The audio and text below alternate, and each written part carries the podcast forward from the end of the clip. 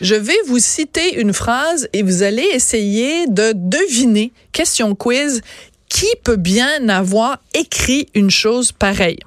Euh, début de la citation, on ouvre les guillemets. Le port du voile est le signe ostentatoire d'une compréhension rétrograde obscurantiste et sexiste du Coran. Voiler les femmes, c'est stigmatiser leur présence dans l'espace public. Fin de la citation. On ferme les guillemets. Qui a écrit ça? Est-ce que c'est A, un vilain chroniqueur de droite dans le Journal de Montréal, Journal de Québec? Deux, euh, un militant d'extrême droite islamophobe? Ou trois, sans une personnalité de culture ou de confession musulmane en France? Ben, la bonne réponse, c'est trois.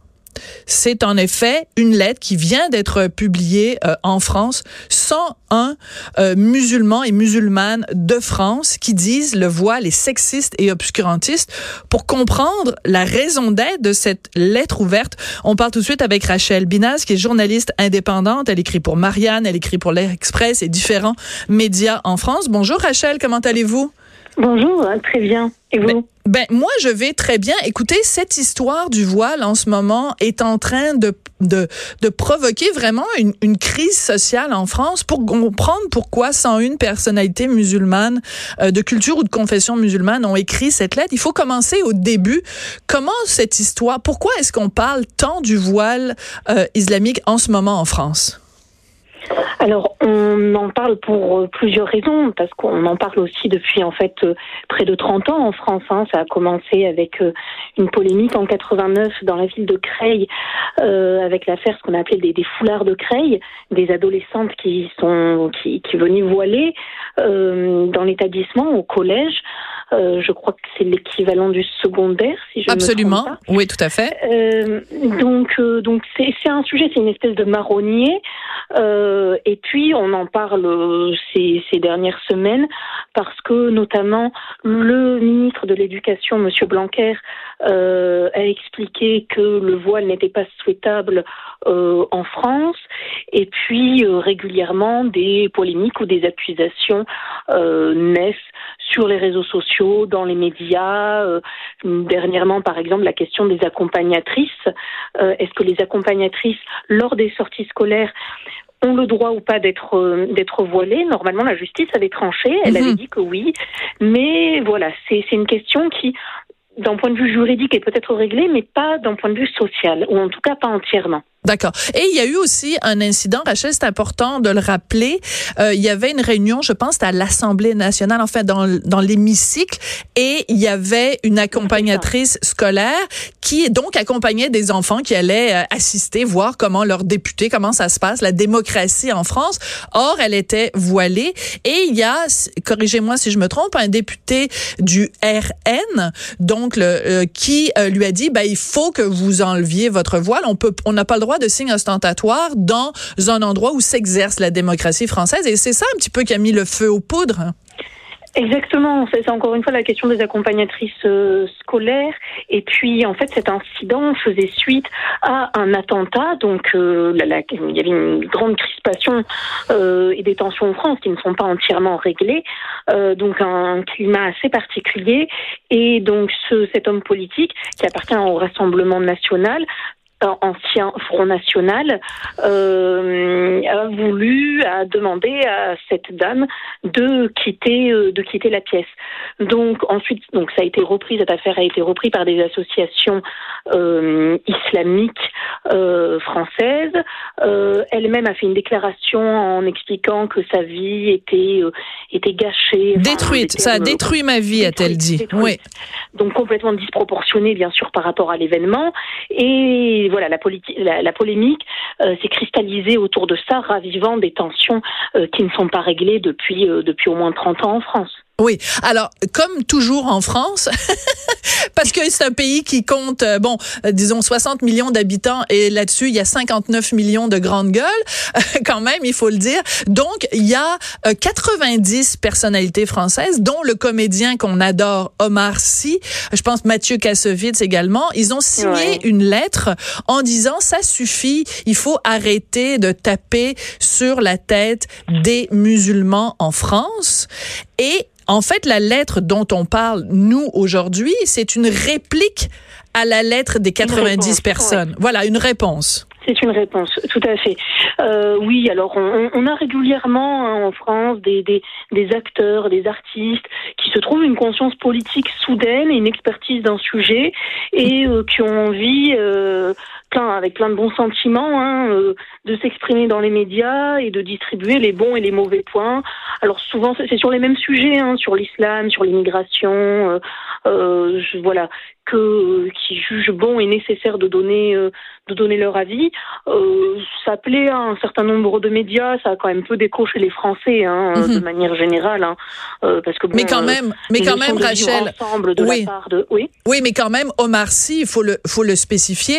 Bon, nous on l'a vu évidemment dans le film Les, les Intouchables, mais il c'est c'est euh, aussi en France, corrigez-moi si je me trompe. Je pense que quand on fait des sondages en France, il y a Jean-Jacques Goldman puis Omar Sy, c'est un des Français que euh, c'est la personnalité publique que les Français aiment le plus. Donc quand Omar Sy parle ou appuie une cause, quand même, ça touche les Français? Honnêtement, j'en suis pas certaine. Ah oui, en tout okay. cas, alors peut-être, peut-être euh, euh, plus que je ne le pense, mais moins qu'il ne le croit. Euh, C'est-à-dire que c'est bon. Ouais. il est, certes, il est, il est apprécié en tant qu'acteur. Euh, voilà.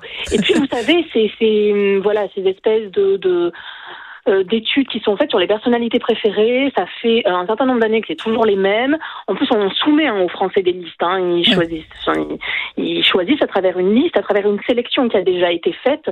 De là à expliquer, enfin de là à croire en tout cas ou à penser qu'Omar Sy va changer euh, la vision euh, qu'ont les Français d'une expression euh, de l'islam euh, dans leur quotidien, j'en doute. Oui, mais ce qui est intéressant, parce que la France est un pays de débat et c'est pour ça que c'est fascinant. Quand les 90 personnalités publiques ont signé cette lettre en disant arrêtez mmh. de stigmatiser les musulmans, il y a quand même des personnalités comme euh, Zinab El Razoui, donc cette ancienne journaliste de Charlie Hebdo qui a perdu quand même 11 de ses amis et collaborateurs quand il y a eu les attentats à Charlie Hebdo. Elle, elle s'est adressée aux signataires de la lettre en leur disant, ben, c'est bien que vous vous souciez euh, de, de ce, de ce dossier-là, mais comment ça se fait qu'on vous a pas entendu pleurer les orphelins des quatre policiers qui ont été tués à la préfecture par quelqu'un qui s'était radicalisé? Donc, c'est, c'est, en fait, le, le débat est toujours, porte toujours là-dessus en France. Le, le, débat, encore une fois, en fait, euh, le débat n'est pas réglé, loin de mmh. là. Et puis, en fait, je, je pense que, euh, et c'est en ça que cette tribune est intéressante, pas tant celle euh, des acteurs, mais, mais celle des 101 musulmans et musulmanes mmh. qui se sont exprimés dans le journal Marianne, c'est que les Français, quelque part, ont besoin d'être rassurés. Il y a un état de tension mmh. qui est extrêmement fort. on le sait, hein, l'islam a enfanté un, un monstre, c'est le terrorisme.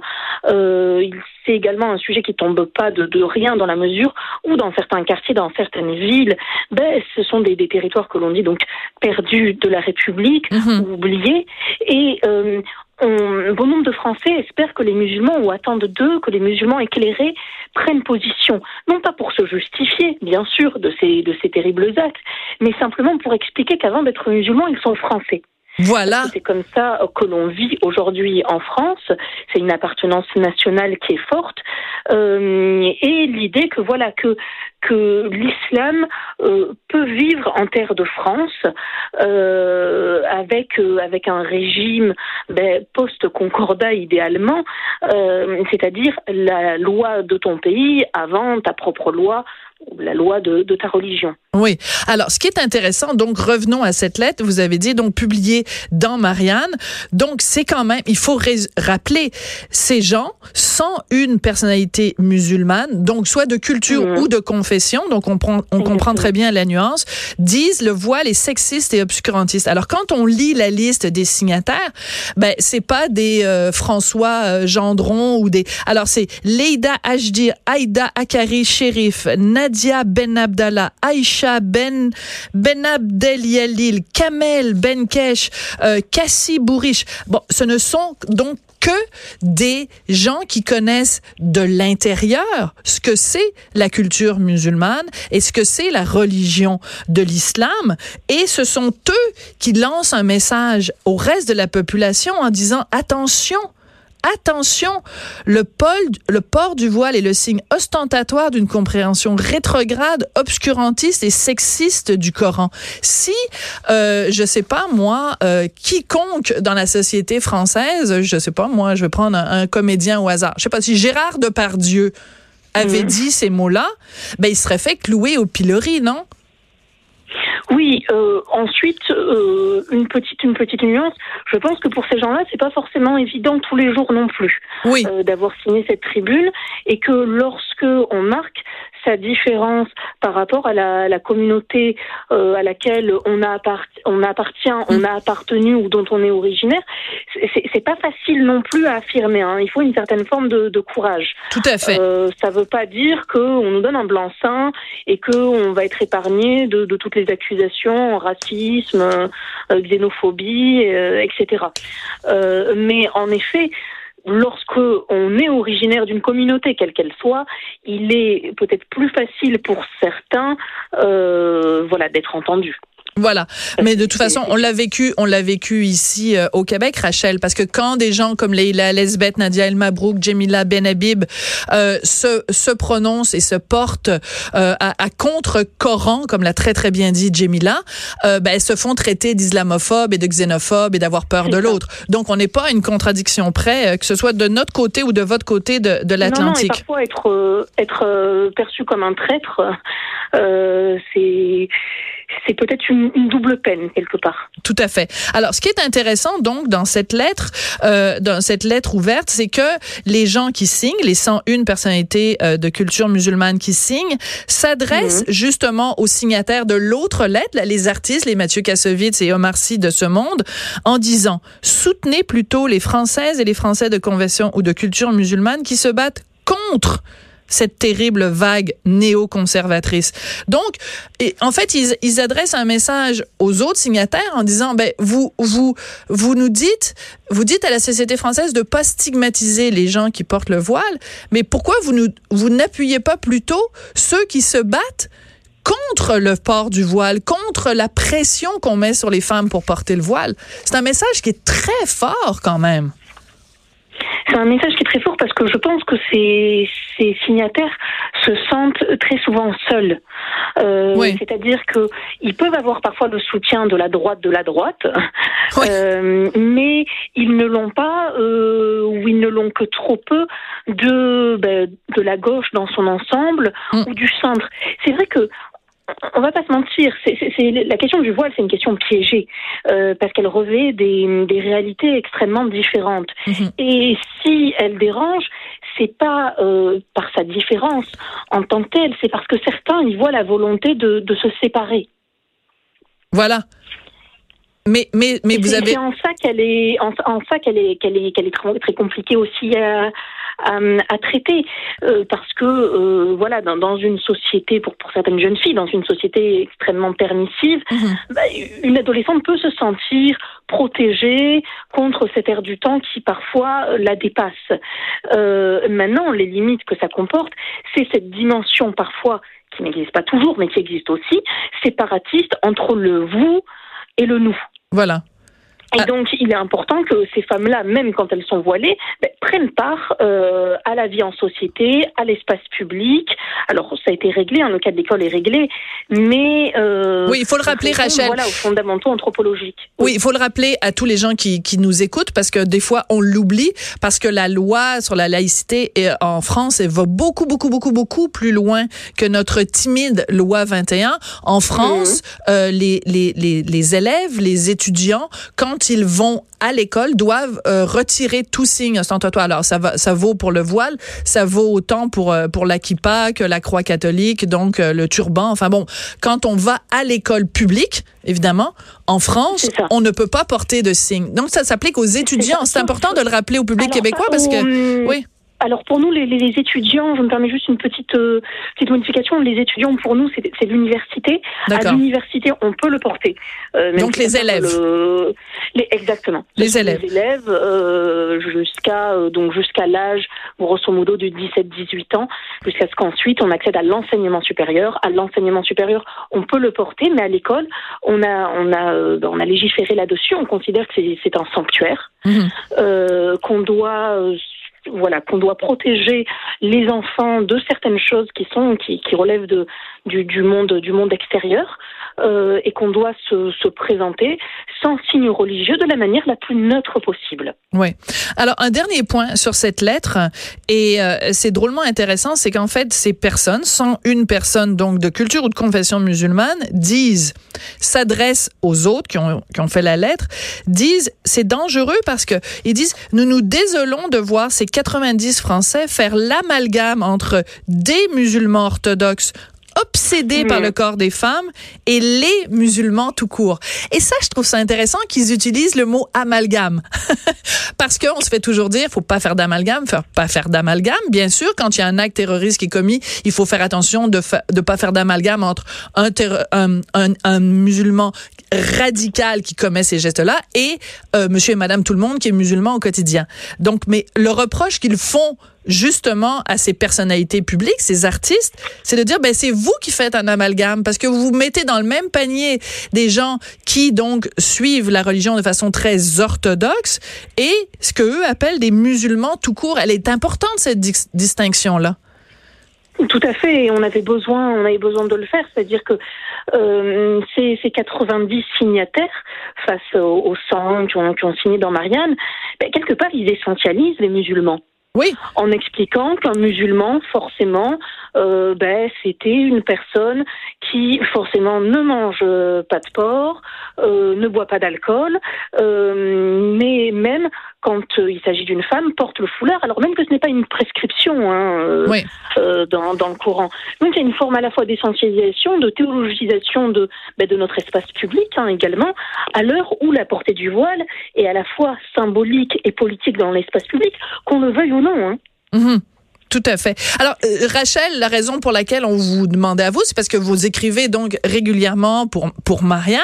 Quel quel impact ça a eu euh, cette lettre là Est-ce que euh, c'est de un sujet Nous, on appelle ça la, la, le, sujet de la machine à café là, dans les bureaux, dans les. Est-ce que c'est c'est quelque chose dont les gens parlent beaucoup au quotidien ou c'est vraiment des chicanes de d'intellectuels? Non, elle, a eu, euh, elle a eu au moins le mérite euh, déjà de donner une autre voix aux musulmans, mm. euh, c'est-à-dire ben, peut-être d'ouvrir le débat sur euh, l'islam des Lumières que certains attendent tant, parce que peut-être qu'aussi l'islam peut aujourd'hui évoluer et euh, sortir de cette exégèse qui était fixée, euh, qui est fixée au XIVe siècle, hein, avancer, c'est peut-être en terre de France justement. Peut-être que c'est dans ce pays-là qu'enfin l'islam pourra faire le travail que attendent de lui toute une partie de, de l'Occident. Donc c'est une tribune qui est qui est salutaire, euh, qui est rassurante aussi, je le disais tout à l'heure, ben, pour les Français, mhm. qui entendent aussi un autre son de cloche. Voilà. Et, euh, et voilà, et toute une partie du, du débat qui se poursuit, mais pas seulement avec les, les pro-voiles, mais avec des musulmans qui considèrent que le voile est sexiste et obscurantiste. Et ils ont tout à autant leur place dans le débat, mhm. si ce n'est plus, que ceux qui prônent justement le voile dans l'espace public en France. Hmm. En tout cas, c'est absolument passionnant de notre point de vue à nous euh, québécois, surtout qu'on vient d'avoir une élection qui était quand même en grande partie aussi euh, euh, euh concentrée sur un débat sur la laïcité, de voir que ben, c'est pas des questions, ce sont des questions complexes, mais c'est important dans un débat comme celui-là d'entendre justement la voix et dans ce cas-ci sans une personnalité, je tiens à le mentionner, c'est quand même énorme. Je pense qu'à un moment donné au Québec, il faudrait qu'il y ait une une lettre ouverte comme ça des des, des, gens de confession et de culture musulmane qui euh, défendent leur vision euh, de, de, de, la place de l'islam dans la société. Ce serait drôlement intéressant. Rachel Bina, c'est toujours un plaisir de vous parler. Vous êtes journaliste indépendante. Merci Rachel, donc journaliste indépendante pour Marianne et l'Express, donc des petites nouvelles de nos cousins français.